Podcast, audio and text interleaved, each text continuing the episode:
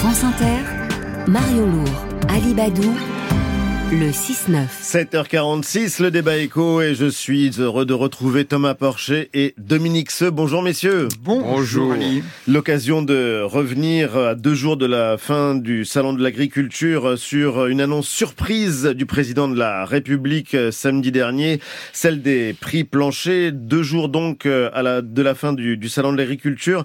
La coordination rurale, vous l'entendiez dans les journaux, mène ce matin une action coup de poing place de l'Étoile à Paris.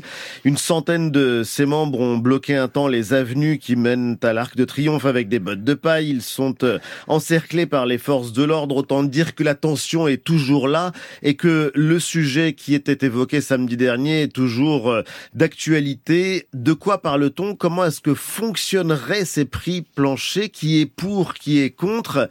Et derrière euh, cette question, il y a évidemment celle du rôle de l'État dans la fixation des prix. On va essayer avec vous d'y voir plus clair mais pour être honnête, chacun a compris que c'était quand même sacrément compliqué. euh, pour commencer, répondez en quelques mots à cette question toute simple. Comment est-ce que vous avez réagi en entendant cette proposition du président de la République? On ira sur le fond après. Thomas Porchet. Oh, j'ai pas été surpris parce que c'est une spécialité de notre président de la République de reprendre des termes euh, plutôt utilisés à gauche et de les vider de leur sens. Euh, moi, je me souviens de, du plan de relance qui n'en était pas vraiment un, de la planification écologique qui n'est pas vraiment euh, planifiée. Donc là, il y avait le prix plancher. Euh, le prix plancher, on savait que ça allait accoucher d'une souris. Hein. Et d'ailleurs, Monsieur Attal très rapidement a montré qu'il n'y allait pas vraiment avoir de prix plancher. Et pourtant, vous l'attendiez. Bah, je, je suis pas surpris. Alors, bien sûr, effectivement, je pense qu'un prix plancher euh, serait nécessaire. Et vous savez qu'il y a un certain nombre de prix qui ont été admi administrés euh, dans l'agriculture euh, jadis. Après, ça doit pas être une fin en soi. Derrière le prix plancher, il faut aussi changer le, le modèle agricole. Il faut pas protéger pour protéger. Dominique Seux comment j'ai réagi. En... J'ai surtout vu la tête euh, des ministres qui étaient autour, qui avaient l'air singulièrement surpris. Et si euh, j'ai parlé à un certain nombre de, de conseillers euh, ici ou là, ils étaient tout à fait surpris. Euh, donc, moi, ce qui, ce qui, ce qui m'a amusé presque, c'est que euh, en fait Emmanuel Macron est arrivé au salon de l'agriculture avec une proposition pour chacun des quatre syndicats, euh, organisations représentatives.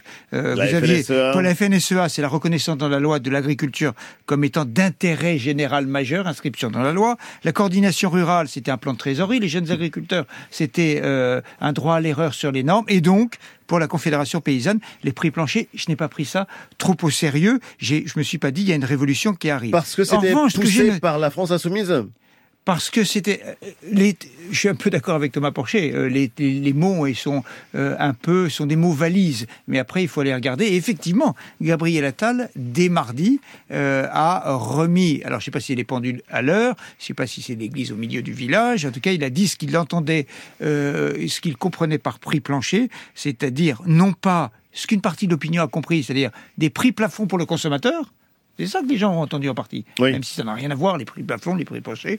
Euh, mais Gabriel Attal a, a, remis le sujet avec la loi Egalim, et c'est là qu'on entre dans un point très technique, qui est la, euh, la loi Egalim, c'est euh, la loi qui régit les relations entre la grande distribution, les producteurs, les industriels, euh, et on en est à la quatrième loi, et c'est évidemment beaucoup plus technique. Thomas Porcher. Sur, sur les prix planchers, en fait, il faut bien comprendre qu'à l'après-guerre, on utilise des prix planchers pour permettre aux agriculteurs d'investir et d'avoir un revenu euh, garanti. C'était une bonne chose et le but c'était d'avoir vraiment euh, euh, de, le, le, plus de production possible. Et d'ailleurs c'est à partir de ce moment-là qu'on a été sur des, des prix à, à, à l'export. Aujourd'hui, il faut comprendre prix administré. Bah, bien sûr que c'est des prix administrés, mais aujourd'hui, si on mettait un prix plancher, ce serait différent parce qu'un prix plancher qui, qui permettrait à toutes les exploitations qui ont des, des, des, des coûts de production différents de survivre, ce serait un prix qui serait basé sur l'exploitation finalement la moins performante et la moins performante, ce serait celle qui, a le, qui utilise le plus de normes, euh, le, peut-être le moins de produits phytosanitaires ou qui serait dans une, dans une zone géographique un peu plus un peu plus compliquée. Mais ça veut dire quoi ça? Ça veut dire que celles qui sont très productives, qui sont des grandes exploitations, eh ben elles, elles, elles, elles tireraient un profit beaucoup, beaucoup supérieur grâce à ce prix plancher. Donc si on utilise un prix plancher pour permettre à tout le monde d'avoir un, minimum de, revenus garantis, il faut changer aussi le modèle agricole. Il, faut changer le modèle agricole. Il faut exiger qu'il y, qu y, ait des normes de, de meilleure qualité. Il faut changer l'étendue du marché pour trouver des débouchés plutôt à l'intérieur euh, de la France et, pas, et pas avoir un modèle à l'export. Donc prix plancher euh, oui, mais derrière, il faut changer de modèle aussi agricole, sinon ça, ça rime à rien. Dominique Seux. Bon, c'est une idée, le prix plancher qui a un peu pris l'eau quand même depuis une semaine. On en parle euh, avec, euh, avec un contenu, euh, heureusement à mes yeux, un contenu beaucoup moins euh, puissant que celui qu'évoque Thomas Porcher. Qu'est-ce que parce vous que redoutez, pas Dominique Seux Qu'est-ce que possible. vous redoutez? C'est possible, Mais, euh, euh, peut-être? non, c'est en fait, ce ce serait contre-productif. Euh, totalement contre-productif. D'abord, très vraisemblablement, craignez Bon, pour les auditeurs, le prix plancher, c'est euh, de dire est-ce que la matière, le prix de la matière première agricole, le prix du bovin, de l'ovin, du lait, quand il est négocié par l'industriel, est-ce que c'est intangible? C'est-à-dire, il y a une négociation et on dit le prix du lait, c'est euh, 420 euh, euros les 1000 litres et on n'a pas le droit de toucher à ça. C'est ça la question dont on parle. Voilà. Est-ce que c'est possible? En réalité, ça, aurait énormément de- d'effets désastreux si on pousse la logique jusqu'au bout. Il y a une voie de passage, mais si on pousse la logique jusqu'au bout, le prix donne? plancher, très vite, il devient le prix plafond. Alors évidemment, euh, euh, vous ne pouvez plus exporter, c'est-à-dire, vous, ne- ça ne fonctionnerait. Ça ferait exploser les importations. Mais évidemment, puisque Ça tout le monde va aller prix acheter, vers le bas. ben, tout le monde va aller acheter euh, à l'étranger. Là, la, la condition, ce serait de fermer les frontières. Ça ne fonctionne que si on ferme les frontières. C'est je répète cette phrase, ça ne fonctionne que si on ferme les frontières. Est-ce savez- qu'on veut fermer les frontières alors que 20% de ce qu'on produit en agriculture est exporté? Alors- Ça n'a aucun sens. Thomas Porcher. Bah, vous savez, à un moment, les prix qui étaient importés, s'ils ne respectaient pas un certain prix, eh ben, on les refusait. Euh, après, on peut mettre aussi des taxes pour rééquilibrer les prix que, le- que, que, que, l'on importe. Mais il faudrait, encore une fois, et, et, là-dessus, je, je rejoins un peu Dom, il faudrait un certain nombre de normes pour savoir euh, d'où viennent la provenance, parce qu'on ne peut pas avoir après un poulet ukrainien ou un poulet brésilien qui soit au même prix qu'un poulet euh, français si on n'a pas une transparence sur la provenance et que les Brésiliens ont mis une petite prairie avec, avec euh, euh, euh, un, un agriculteur qui ressemblerait à un agriculteur bio. Donc il faut qu'il y ait une transparence et c'est pour ça que ces prix ne peuvent fonctionner que si il y a une remise. euh, Donc nous sommes en d'accord. En, fait, nous Non. sommes tous les deux d'accord pour dire Non, que là où je suis pas le d'accord. prix plancher tel qu'il a été compris Ah bah, médiatiquement et politiquement, ça n'a aucun sens. Oh. Est-ce qu'il y a une voie de passage?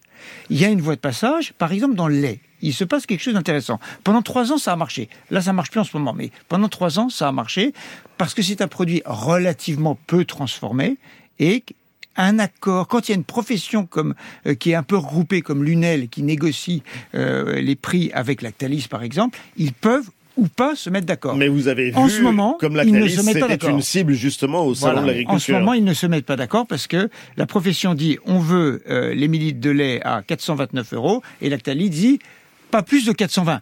Honnêtement, entre 420 et 429, on doit trouver un chemin de passage. Un mot Thomas Porcher, on, va pour- avancer dans le on- débat. On pouvait, on pouvait pas attendre euh, du président de la République une grande révolution là-dessus. Donc on savait que ce prix plancher était voué finalement à être une, à être une mesurette. Mais il faut bien avoir en tête qu'il y a euh, énormément de prix administrés dans l'économie, euh, que ce soit chez nous ou Alors, dans d'autres pays.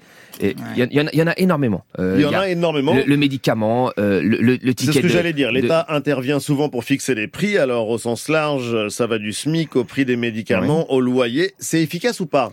Mais éc- écoutez, en fait, il y a, y a- je vous le dis, il y a plein de prix qui sont administrés, on s'en rend même plus compte aujourd'hui. Mais, mais vous savez, un prix, euh, ce, ce n'est pas quelque chose qui est déterminé naturellement. C'est déterminé par des structures de marché, oligopolistiques, monopolistiques. Mais répondez, est-ce que eh c'est ben, efficace mais bien sûr que c'est efficace. Regardez, euh, euh, le, le timbre postal, le timbre postal au 19e siècle. Il y a eu un gros débat. Des gens voulaient que ce timbre dépende de la distance. D'autres ont dit non, ça doit dépendre du poids de la lettre. Et ben, il y a eu un rapport de force qui a été établi et le timbre dépend du poids de la lettre. Et aujourd'hui, Et si on arrive en 2024 mais le kilowattheure euh, euh, d'électricité, eh ben aujourd'hui il y a une péréquation tarifaire pour faire en sorte que dans les campagnes on paye le même prix de l'électricité qu'en ville alors que ça coûte plus cher parce qu'il y a moins de monde. Aujourd'hui on l'a parfaitement accepté. Donc il y a des choses que l'on accepte que l'on ne voit plus alors qu'elles sont administrées. Dominique, c'est efficace les, ou pas les, les prix administrés, il y, en a un certain nombre. Mais les médicaments, vous avez mentionné les médicaments. Oui, j'ai mentionné les médicaments. C'est l'État qui fixe les prix des médicaments en disant un maximum, euh, l'assurance maladie ne remboursera pas. Et en tout cas, il y, a, il y a un prix affiché sur la, sur la boîte. Oui. Et ben, le résultat, c'est qu'il y a des pénuries de médicaments puisqu'ils sont fabriqués ailleurs. Les industriels préfèrent les vendre, les industriels préfèrent les vendre ailleurs où ils sont achetés un peu plus cher, par exemple en Allemagne. Super résultat. Vous avez mentionné, il me semble, Les les, loyers. loyers. formidable les loyers, avec le plafonnement des loyers. Quel on est a le des problème pénuries, on a des pénuries d'appartements et de logements. Il y a un chiffre qui a été publié euh, par les professionnels il y, a, il y a quelques semaines qui montre que on est à moins 20% dans les offres de location. Alors il y a d'autres causes, il y a les JO pour la région parisienne. Ouais, bien sûr. Vous avez le fait que les gens ont moins d'argent pour acheter et donc le turnover, euh, les gens restent dans les appartements loués. Mais c'est une des causes le plafonnement du loyer. Donc on voit que la plupart du temps ça ne marche pas. Alors, je, je, comme. Dominique a donné des exemples, je vais en donner, je vais en donner d'autres. Par exemple, sur l'énergie, on a dit il faut, les- faut libéraliser les marchés de l'énergie, il faut, faut que ce soit des prix de marché. Ils vont être en dessous des prix Bah, vous savez quoi? Ils ont été au-dessus et on a créé une loi pour permettre aux gens qui ont été sur les prix de marché de revenir au, au prix administré. Donc là, on a un exemple où ça n'a pas fonctionné. Et même le Royaume-Uni, qui était, qui, était, qui était un exemple de la libéralisation des marchés de l'énergie, vous savez, à partir de 2010, il a fait un revirement. Il a introduit par exemple des prix planchers sur, sur le, le marché du carbone, parce qu'il s'est rendu compte que le prix du carbone euh, chutait. Il a mis des contrats de long terme. Donc il a remis de l'administration. Donc, Donc ça existe ailleurs qu'en France, le prix plancher, ce ne serait pas une exception Non mais c'est intéressant l'électricité. Thomas, Thomas, vous mentionnez le prix, le prix de l'électricité, c'est très intéressant. Mais qui, avec les boucliers tarifaires, a payé la différence? C'est le contribuable. Dizaines de milliards d'euros. Donc on ne peut pas tout avoir. Je suis donné- étonné d'ailleurs que vous ne mentionniez pas un autre prix administré. Enfin, en tout cas, c'est le prix du livre, le prix unique du livre.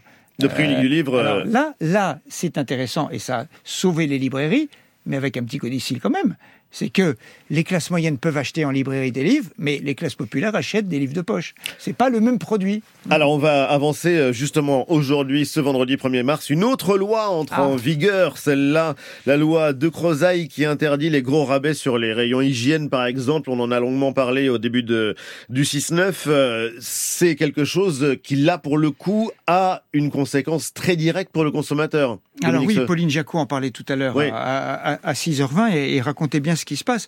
Euh, L'idée, c'est de dire il n'y a, il n'est plus possible d'avoir des ristournes de 70-80% sur un produit d'hygiène.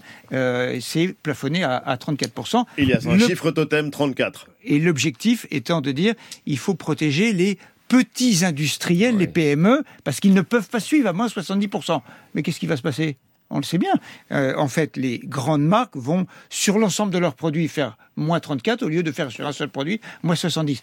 Il y a quelque chose de drôle, Ali Badou. Oui. C'est quand même qu'on, euh, depuis des mois, on dit il faut faire des paniers anti-inflation. Il faut que la grande distribution euh, vende le moins cher possible. Et là, on dit non, ne vendez pas trop moins cher possible. Thomas. Oh, je- moi, je, je me disais que aussi, euh, si, ça allait, ça allait, ça allait pas être grand chose, parce que là, pareil, les industriels, c'est un oligopole, les distributeurs, c'est un oligopole, deux oligopoles qui négocient entre eux. Alors, effectivement, il y a une frange de petites PME euh, que, ce que ça n'avanta- ça pas, mais euh, derrière, c'est, ça, pareil, ça concerne que très peu, très peu, très peu de monde, et en général, les industriels sont peu nombreux, les distributeurs sont peu nombreux, et donc ils trouvent des, formes d'arrangement. Encore un mot euh, avant le journal de 8 heures. On apprenait que l'inflation continuait de reculer hier. Est-ce que tous ces problèmes qu'on a évoqués depuis le début du débat ne vont pas se régler tout seuls du coup, puisqu'on a des projections aujourd'hui à 2,9%, enfin à 3% sur un an? Dominique Alors, la bonne nouvelle, c'est que l'inflation baisse. Il n'y a, aucun doute là-dessus. Donc ça, c'est vraiment une bonne nouvelle. La question qui est derrière, c'est est-ce que la Banque centrale européenne doit aller un peu vite sur la baisse des taux pour euh, que la machine économique euh, reparte Non, les problèmes de l'agriculture sont plus profonds que la hausse des Euh, prix oui. que Vous nous faites confiance à la main invisible du Euh, marché, Thomas Porcher Absolument pas. Les agriculteurs manifestent constamment. Les gilets jaunes, c'était en 2018, c'était avant l'inflation. Donc ça reviendra sur le tapis, mais avec une inflation à 2%. Merci Thomas Porcher, merci Dominique Seux, c'était le débat écho à vendredi prochain.